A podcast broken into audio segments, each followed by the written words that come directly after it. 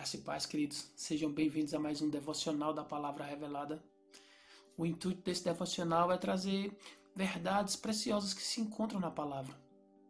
Verdades que vão nos colocar sempre no nosso caminho e no propósito de Deus.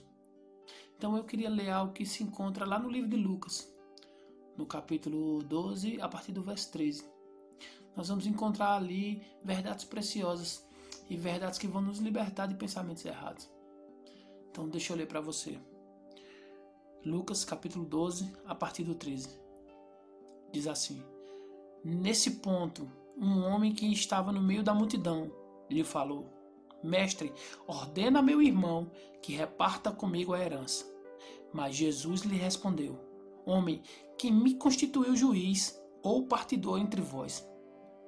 Sempre que eu, eu prestava atenção nessa passagem bíblica, eu ficava pensando comigo mesmo é, Jesus não tinha um interesse, não tinha vontade de responder esse questionamento, de dar uma resposta à indagação que foi feita a ele. Eu sempre pensei assim, e muitos pregadores já pregaram dessa forma, dizendo que esse texto falava do, de alguém que solicitava uma resposta para Jesus, mas Jesus realmente não tinha dado essa resposta para eles. Mas eu quero te mostrar que na verdade não é isso.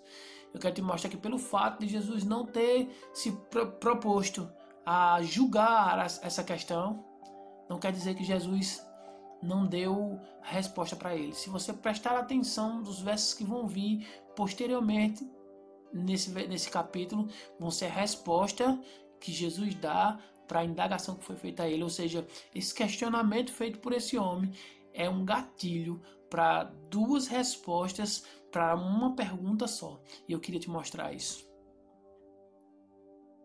verso 16 ele diz assim: E lhe propôs ainda uma parábola, dizendo: O campo de um homem rico produziu com abundância. E arrazoava consigo mesmo, dizendo: Que farei, pois não tenho onde recolher os meus frutos.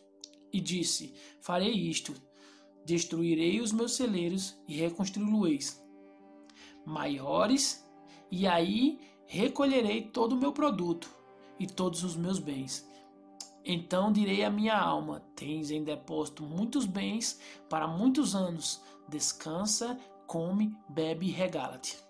Mas Deus lhe disse: Louco, esta noite te pedirão a tua alma e o que tens preparado para quem, para quem será. Então entenda. Jesus traz à tona uma parábola falando acerca de um homem rico que tinha muito mas não tinha o interesse de repartir nada com ninguém. Pelo contrário, ele tinha o interesse de ter em estoque e se sentia bem. A Bíblia diz aqui que ele, junto com sua alma, se sentia bem. Mas no terminar desse verso, mais embaixo, aqui no, no último versículo, é, Deus pergunta para ele: quando te pedir a tua alma, para quem isso vai ficar? Ou seja, para Deus não faz sentido você ter só para você. Aquilo que chega nas suas mãos por meio de Deus precisa alcançar outras pessoas e vai fazer sentido ter para dar e não ter para reter. Então, essa já é a primeira resposta que Jesus dá para o questionamento, direcionada totalmente para o irmão daquele que trouxe esse questionamento para Jesus. E o que ele está dizendo? Não seja avarento. Mas há uma outra resposta ainda para esse questionamento que foi dado a Jesus. Se encontra aqui nos versos mais abaixo. Deixa eu te mostrar.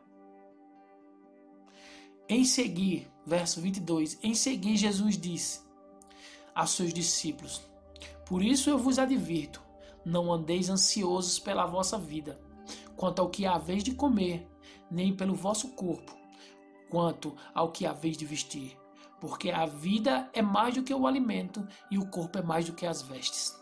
24. Observai os corvos, aos quais semeiam, nem ceifam, nem têm dispensa, nem celeiros. Todavia, Deus o sustenta. Quanto mais valeis é, vós do que aves. Qual de vós, por mais ansiosos que esteja, pode acrescentar um côvado ao curso da sua vida?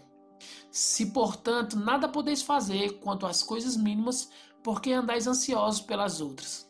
Observai os lírios, eles não, não fiam, não tecem.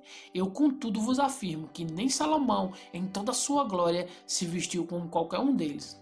Ora, se Deus veste assim a erva que hoje está no campo e amanhã é lançada no forno, quanto mais tratando-se de vós, homens de pequena fé. Você consegue entender agora a segunda resposta direcionada para aquele que fez a pergunta? Ele diz aí: não ande ansioso. Não precisamos andar ansiosos, querido. Ele diz: a ansiedade que você está andando dela vai mudar o quê? no curso desse determinado problema. Não vai mudar nada. Eles, mas pelo contrário, confie em mim, creia que eu sou o seu provedor, creia que eu sou o Deus acima de todos. E você vai ser suprido desde que você ande em fé, crendo que Deus é aquele que nos supre. E ele diz assim: não fique ansioso, querido. Então você consegue entender a resposta para aquele questionamento. Para o avarento que não queria dividir a, a herança, ele disse: seja doador, seja liberal. Para aquele que estava ansioso, querendo receber o seu direito, ele está dizendo: não ande ansioso, querido. Não ande pensando naquilo que vai chegar. Creia em mim, tenha fé em mim, que aquilo que você necessita vai chegar, porque eu sou a sua provisão. Então, queridos, a resposta para esse questionamento que foi feito está aí, nesses dois versículos. E para nós fica um ensinamento poderoso. Que ensinamento é esse? Não ande em avareza, não retenha mais do que o devido. Sempre seja alguém que é abençoador e não ande ansioso, ande em fé. Querido, eu espero que essa palavra tenha sido algo que venha no seu espírito, que vá no seu espírito, querido.